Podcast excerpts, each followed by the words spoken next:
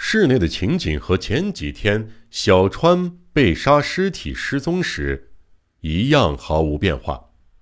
一眼看去，和普通的书房不同的是，一面墙的边上摆着几个古香古色的佛像，书桌是西式构造，天花板特别的高，大写字台上摆着佛像，墙上挂着几幅阴暗的油画，整个屋子给人一种神秘的感觉。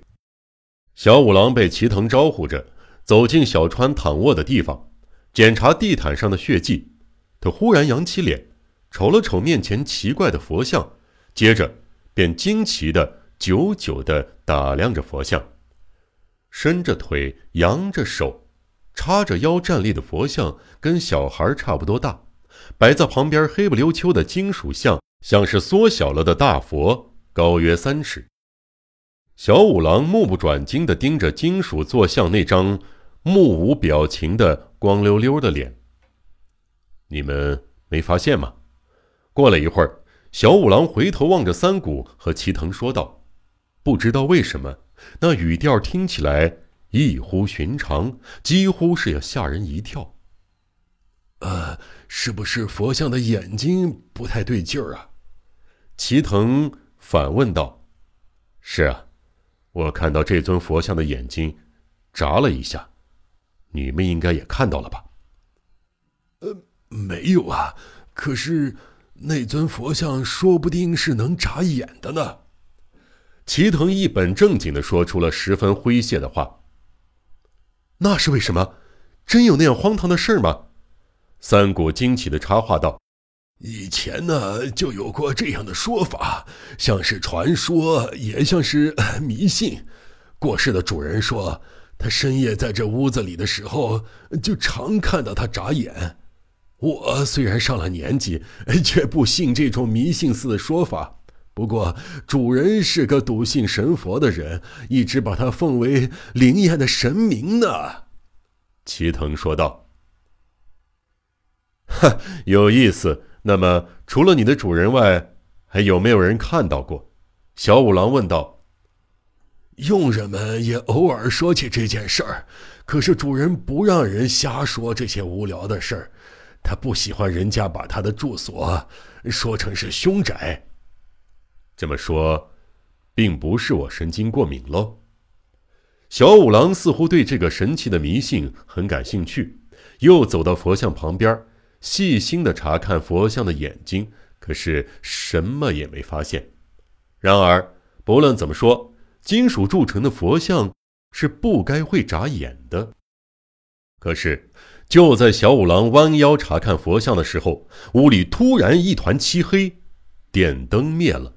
与此同时，只听得“啊”的一声惊叫，有人扑通一声摔倒在地。小五郎先生，怎么了？黑暗中响起三谷的尖叫声：“快点灯，谁有火柴？”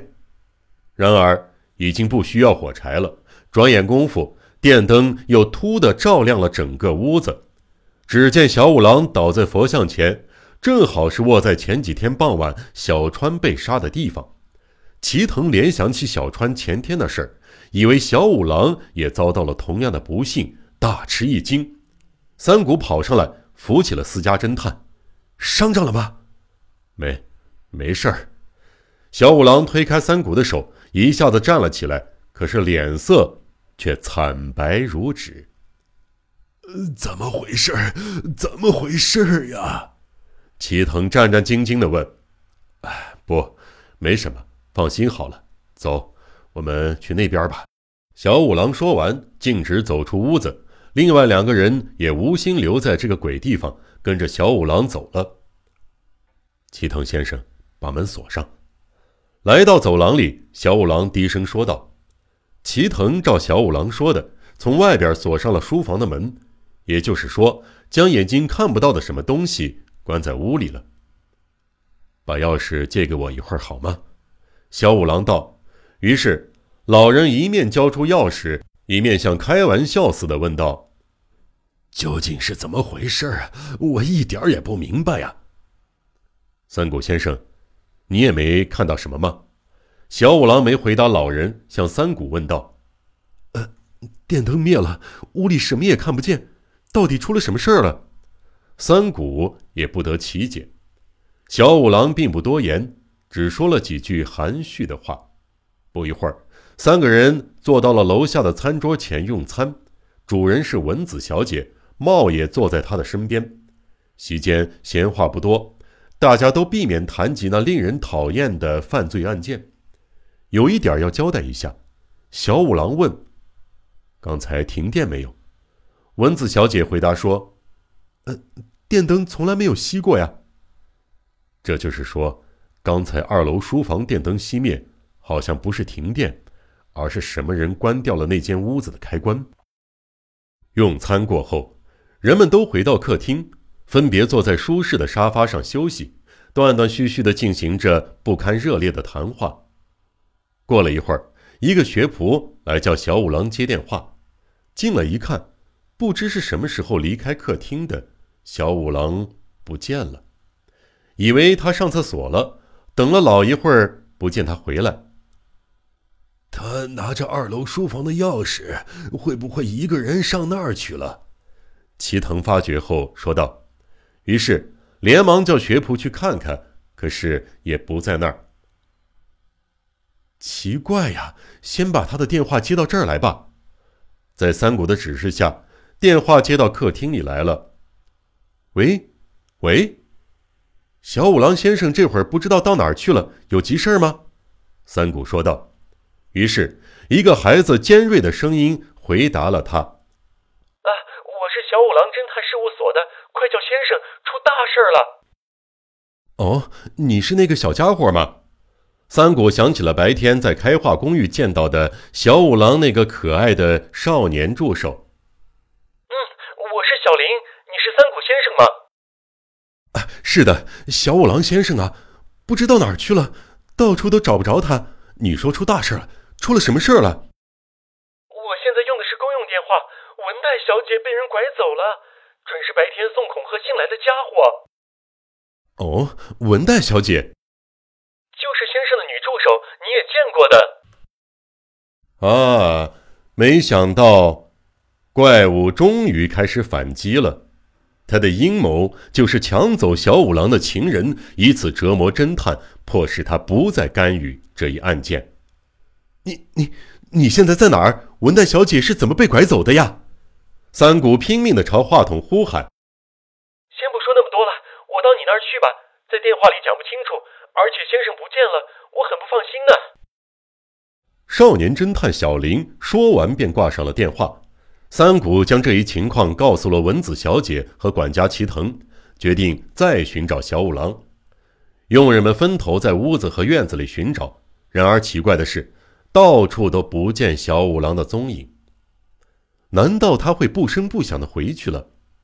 又是一起人身失踪案，从前天的小川尸体到现在的私家侦探，都是在这所住宅内失踪的，使人觉得烟柳家。已经变成了一栋可怕的凶宅。齐藤忽然想起二楼书房钥匙交给小五郎的事儿，刚才学仆说书房里边没人，说不定小五郎正锁上门在屋里勘察呢。老人想弄清小五郎在不在书房，独自一个人上了灰蒙蒙的二楼，朝书房走去。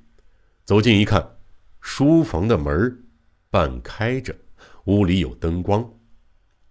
哎，见鬼！门上的钥匙明明交给小五郎先生了，别人没有钥匙啊。这么说，小五郎先生可能还在屋里吧？齐藤一边想一边走进屋子，屋子里仍旧空无一人，像殿堂一样空荡荡的房间内，只有缄默的佛像赫然立在那儿。小五郎说过，这起案件所有的谜底。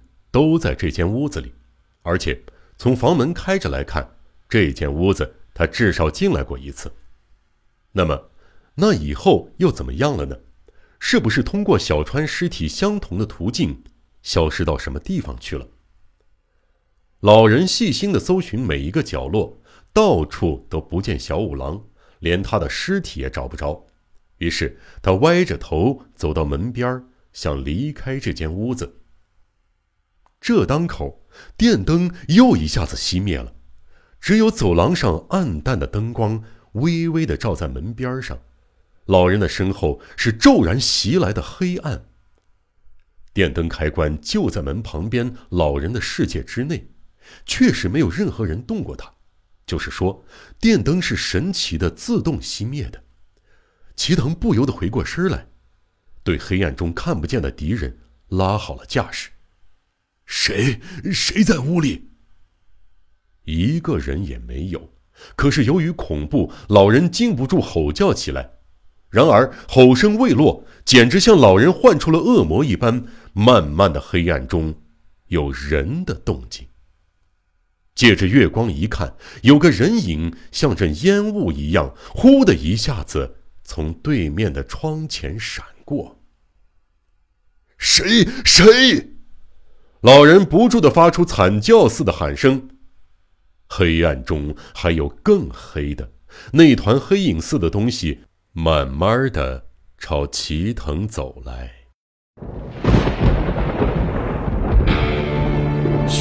悬疑。惊悚、恐怖、恐怖、推理、推理，《江户川乱步小说集》，我是播讲人赵鑫，让我们一起走进这个光怪陆离的世界。光怪陆。